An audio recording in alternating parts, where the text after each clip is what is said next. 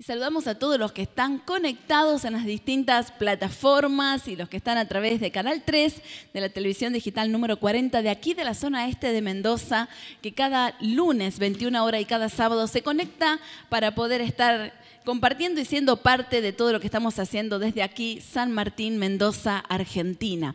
Hoy vamos a hablar sobre calidad interior. Ahí podemos proyectar el PowerPoint. Estamos hablando sobre una serie que se llama Corazones sobresalientes. Y la verdad que tener un corazón sobresaliente es un corazón que requiere esfuerzo, que requiere trabajo, que requiere que nos entrenemos, que requiere que pensemos y meditemos en nuestra manera de ser, ¿no? en nuestras actitudes, cómo somos, cómo hacemos las cosas y cómo estamos.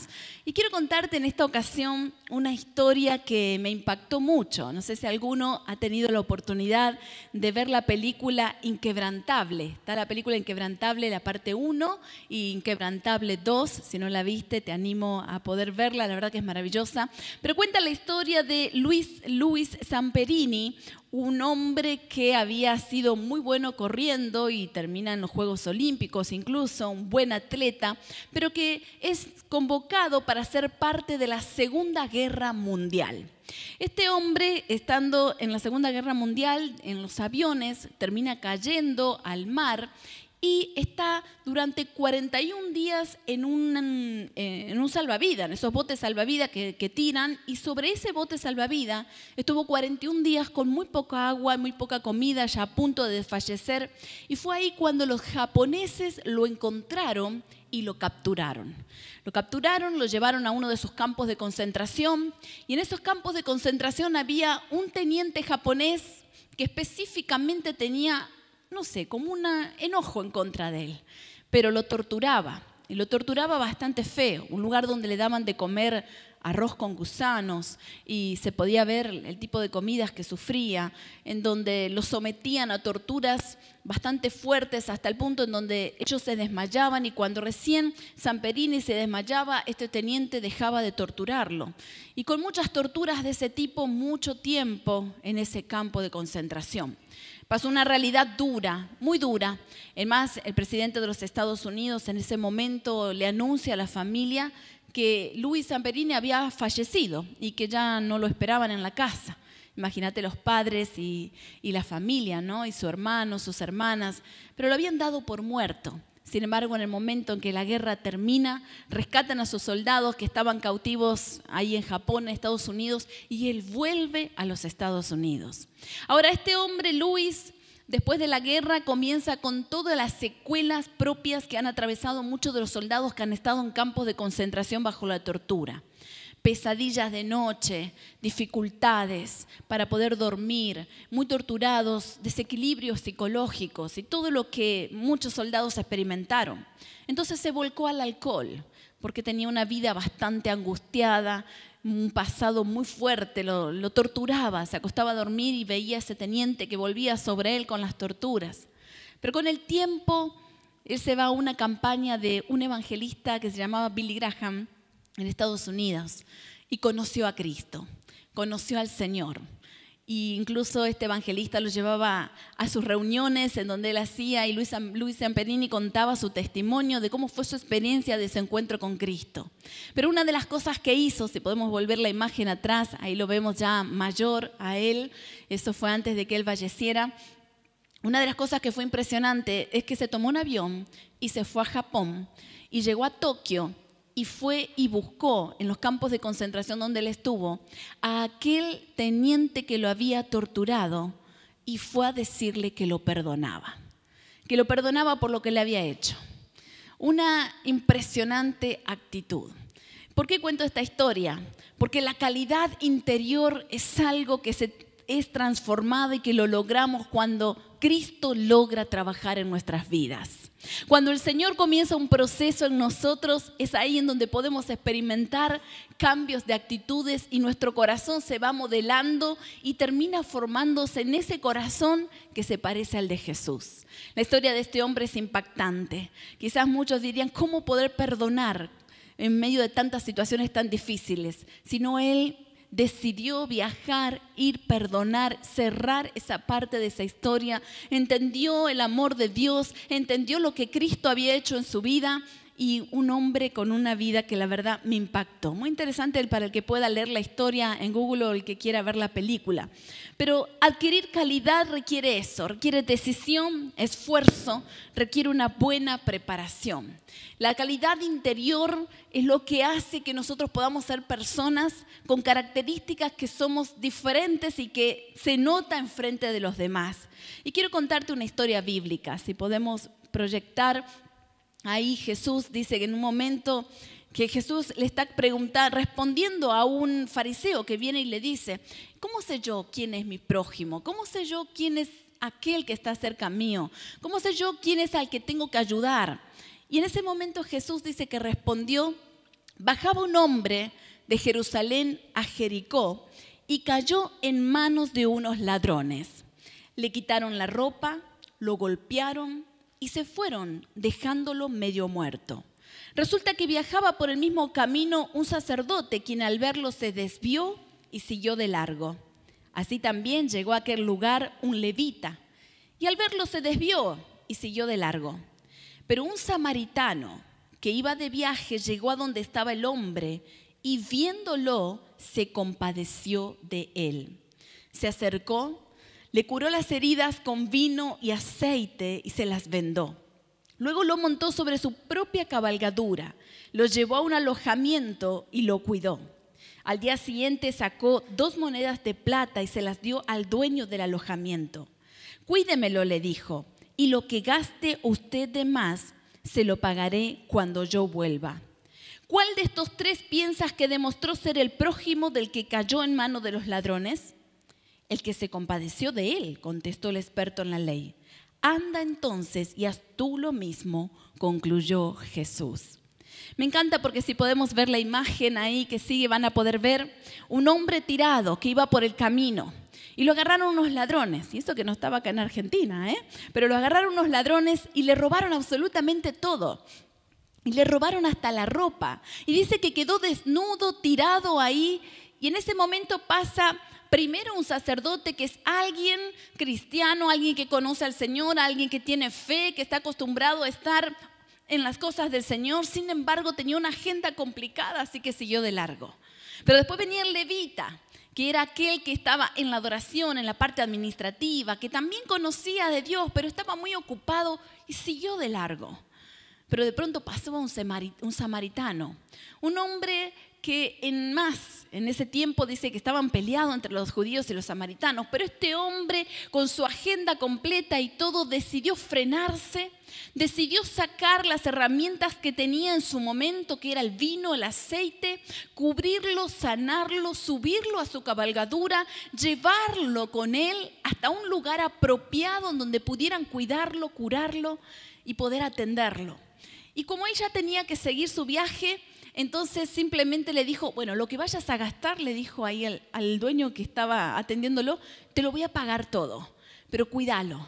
Y siguió su camino una actitud de un hombre con calidad interior, con calidad interna, un hombre que se comprometió con su realidad, un hombre que en medio de esa situación actuó, que no quiso mirar para otro lado como cualquiera podría haber hecho, que en realidad hubiera sido más fácil, que en realidad hubiera ganado más tiempo, hubiera seguido con su agenda. Pero yo quiero en esta tarde hacerte propuestas para desarrollar una mayor calidad interior, algunas propuestas prácticas que cada uno de nosotros puede desarrollar para poder crecer. Realmente los que han experimentado comprar diferentes electrodomésticos saben perfectamente que hay electrodomésticos que son muy baratos pero los que son muy baratos también duran muy poco. Y después al tiempo tenés que volver a comprarte otro a veces, ¿no? Y tenés que volver a apostar a algo de mayor calidad para que dure más tiempo, para que sea mejor. Y realmente lo mismo sucede en nuestra vida. Tener calidad interior requiere esfuerzo, requiere pagar el precio de querer crecer, de no conformarnos como estamos y como somos, sino que queremos ir por más, queremos enriquecernos, queremos superarnos en aquellas actitudes, decisiones que tomamos y que quizás todavía no han sido trabajadas. El primer punto, la primera propuesta, desarrollemos nobleza. La gente con calidad interior es noble. El noble es aquel que es veraz aquel que dice la verdad, aquel que se torna en una persona confiable, aquel que vos podés confiar plenamente, que si te dice algo es así. Las personas con calidad interior tienen la característica de ser gente que vos podés confiar, que vos podés decirle lo que sea y va a guardar eso que le contaste. Alguien que se va, tiene un corazón transparente, que no tiene una intencionalidad mala y que no está pensando alguna otra cosa. Aquí usamos un término en Argentina y solemos decir que no es tan enroscado en su manera de pensar, sino que con esa simpleza de poder ser honesto, veraz, amable. Qué importante es trabajar dentro de nosotros ese punto y de poder trabajar para poder tornarnos en personas nobles. Si hay algo que tenía este samaritano era nobleza.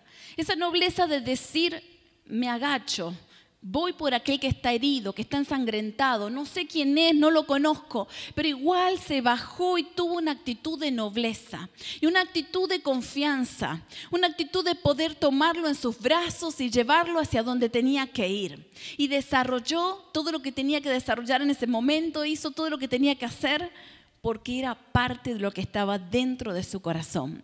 La palabra de Dios dice de que lo que abunda en nuestro corazón habla nuestra boca.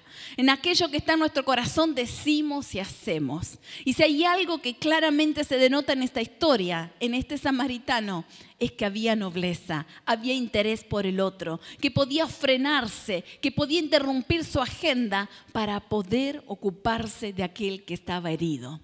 Ahora yo te pregunto, ¿hay personas en tu familia que te están necesitando?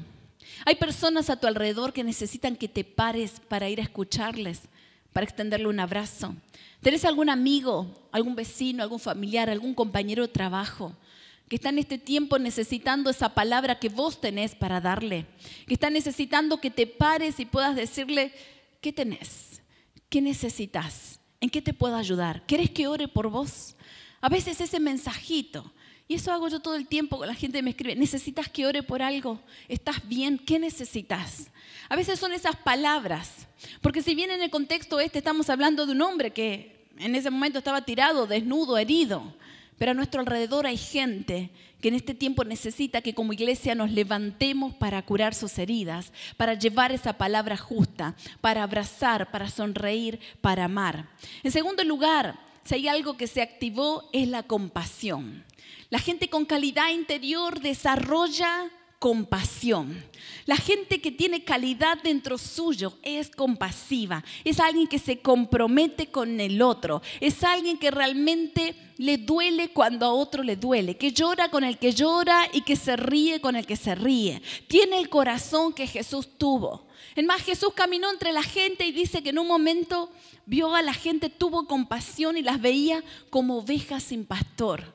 Y había una etapa en el ministerio de Jesús en donde él dice que no encontraba manera de descansar, que a veces llevaba días sin descanso y cuando estaba muy cansado se apartaba solas para orar y tener un tiempo con Dios por el agotamiento que tenía, pero tenía una vida en donde era compasivo, la compasión fue la característica que él tuvo. Dios nos llama como iglesia a desarrollar la compasión. Dios nos llama como iglesia a extenderle la mano al que está caído. Dios nos llama como iglesia a acompañar a aquel que está atravesando un divorcio y tiene mucha angustia. Dios nos llama como iglesia a acompañar a aquel que está pasando por un duelo y su corazón está quebrado. Dios nos llama como iglesia a ir por aquel que está necesitando una palabra de aliento porque está con una depresión, con miedo, con temor, con un ataque de pánico. Dios nos está llamando a levantarnos como iglesia para hacer cosas poderosas. Y yo sé que hay mucha de la gente que está aquí, que tiene sus casas de bendición y que ya trabaja en todo esto y que está haciendo esto. Y yo sé que Dios les está respaldando. Si hay algo que Dios hace y a mí no me deja de sorprender, es que cuando tomamos una actitud de compasión, el respaldo de Dios viene Orás por las personas, suceden milagros. Orás por las personas oprimidas, son libres de las cadenas. Orás por las personas que están necesitando una palabra de Dios y Dios te da esa revelación con la palabra justa. Porque cuando vos entras en el propósito y en el plan de lo que Dios quiere usarte, entonces comienza a fluir la obra del Espíritu y ahí es donde te das cuenta que Dios sí tiene herramientas depositadas en vos, que en tu vida hay aceite, que en tu vida hay vino, el vino que redime y el aceite que sana y restaura al que está al lado. Todos tenemos esas herramientas porque Dios nos entregó. En tercer lugar, la tercera característica de las personas con calidad interior es escoger tener buenas actitudes cuando no podemos escoger las circunstancias.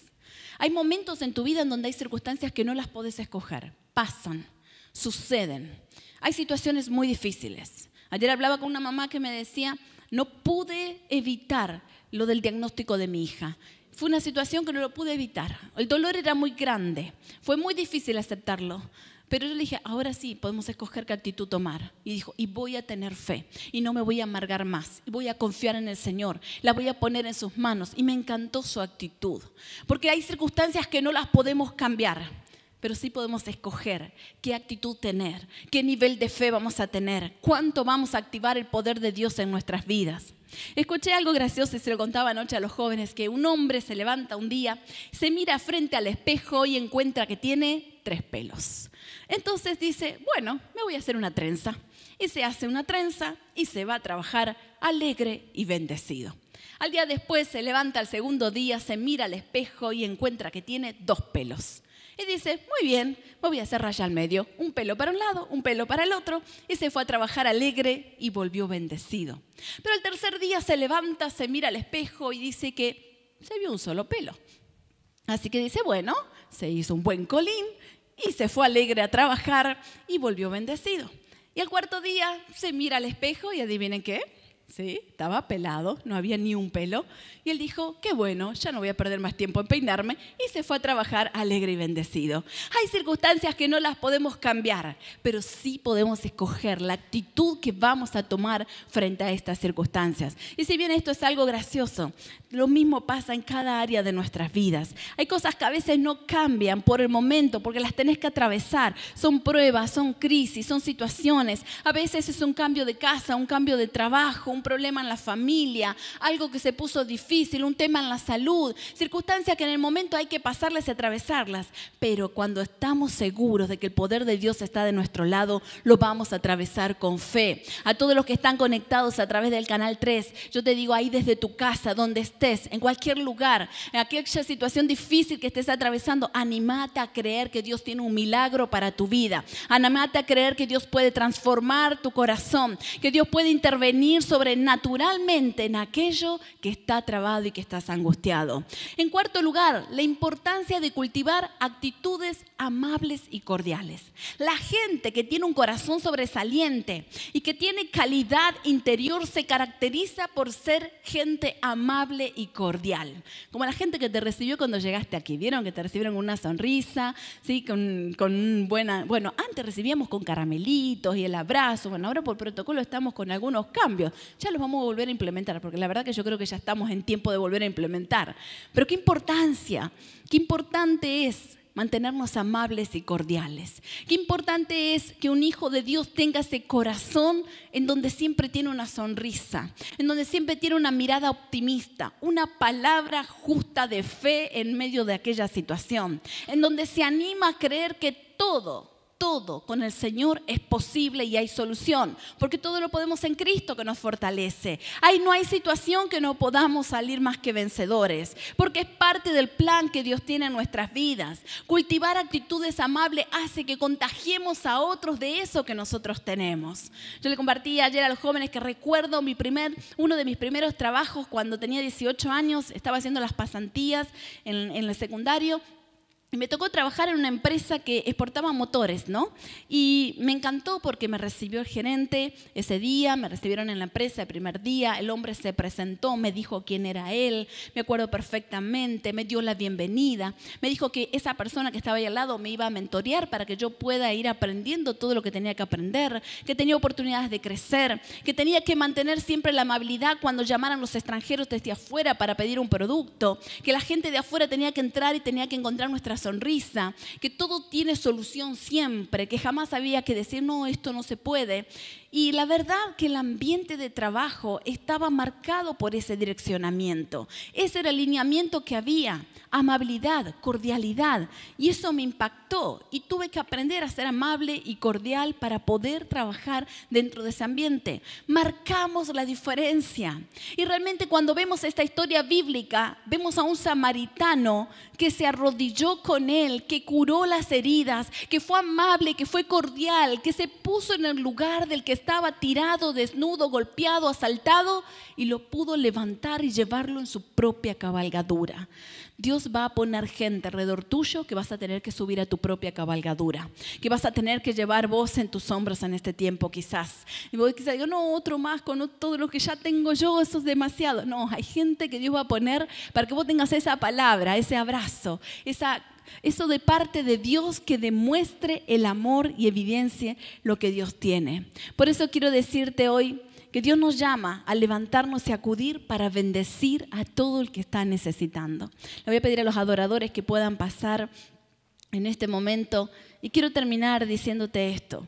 Me gusta mucho lo que dice Primera de Pedro capítulo 3, versículo 3 y 4. Y habla de esto, de cómo podemos enriquecernos internamente en nuestro interior para poder tomar todo lo que Dios nos preparó. Yo sé que cada uno de los que están en este lugar y los que están conectados se van a ir de este lugar con una sonrisa, se van a ir de este lugar llenos de la presencia de Dios, con ganas de contagiar a todos de lo que Dios nos entrega a cada uno de nosotros. Y yo pensaba, no, qué maravilloso esto que hace el Señor.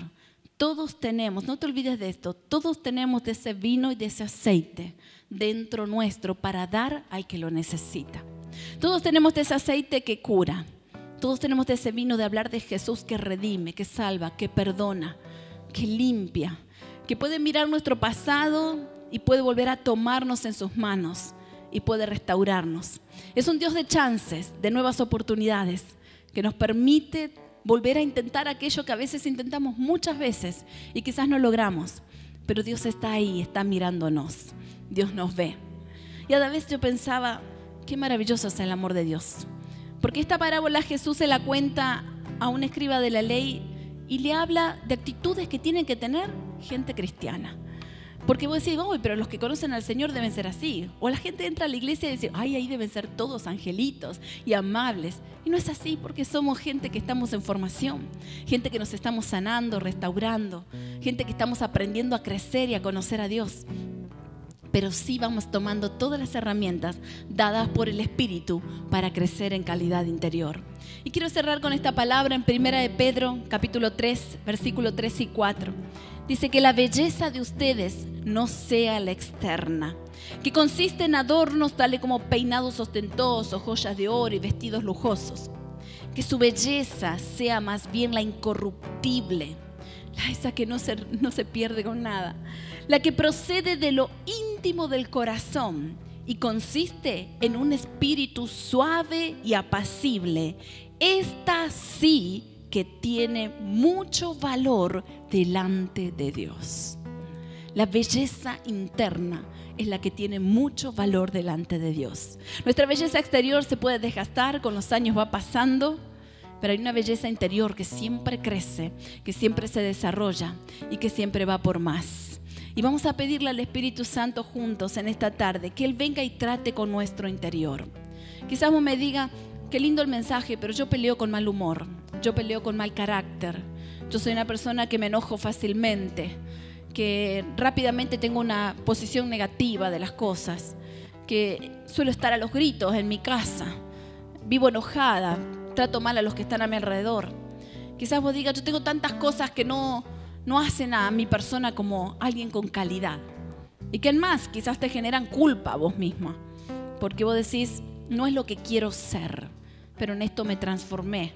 No es lo que quiero dar a otros, pero eso es lo que estoy haciendo. Pero sabes que Dios nos conoce y nos ama.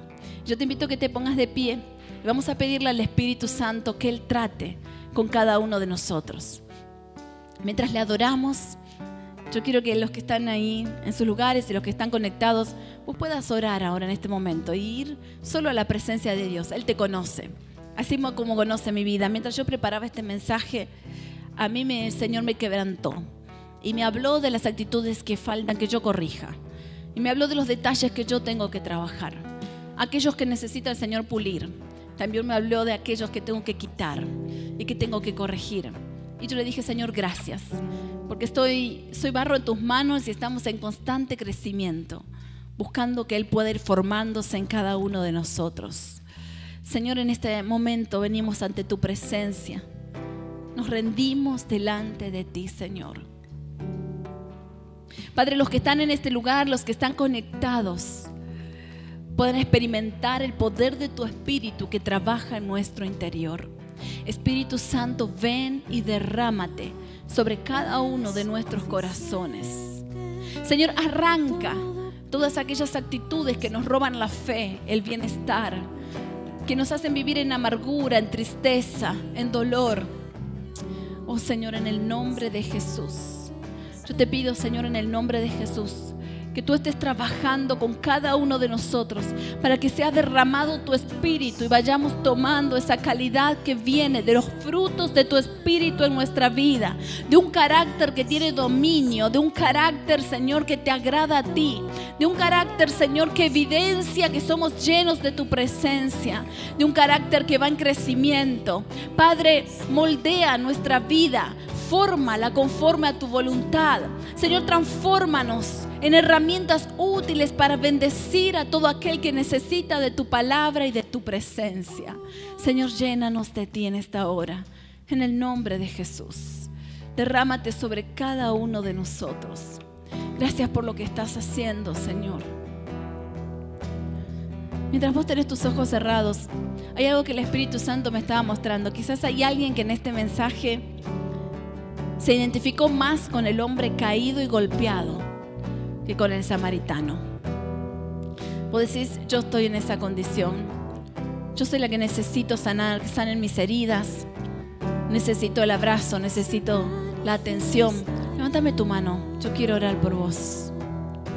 Padre, sobre todo los que tienen sus manos levantadas, que están necesitando esa sanidad que viene de tu espíritu, el toque de tu presencia, restaurando heridas Señor, en el nombre de Jesús. Tú que conoces, Señor, todo aquello que necesita ser transformado. Ahora te pido, Espíritu Santo, que tú toques cada vida de los que están en este lugar. Señor, que seas tú, sí, Señor, derramando el aceite que sana, que restaura sobre cada uno de los que estás tocando, Señor. El fuego de tu presencia esté restaurando, sanando el pasado, quebrando con los temores, con los miedos, quebrando con toda idea, Señor, que nos tortura en la mente, toda incomodidad, toda angustia profunda, toda amargura que está instalada, Señor, en el nombre de Jesús, tú lo arranques en este momento.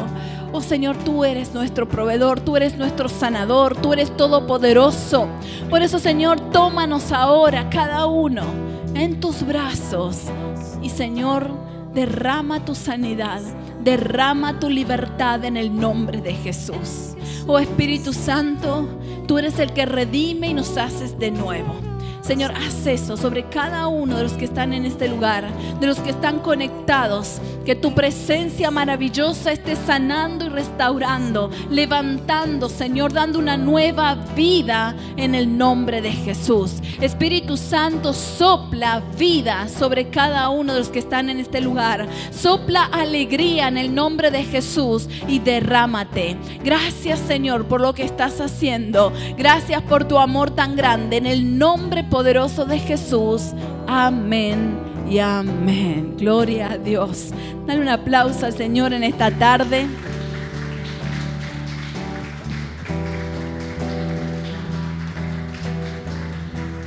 Te saludamos a vos que estás conectado. Seguí pendiente de nuestras redes. Seguinos en Instagram, en YouTube. Suscríbete a nuestro canal y ahí podrás escuchar todos los mensajes. Y si no sos parte de una casa de bendición, sumate, que son espacios de crecimiento espectaculares que van a ayudarte a conocer más del Señor.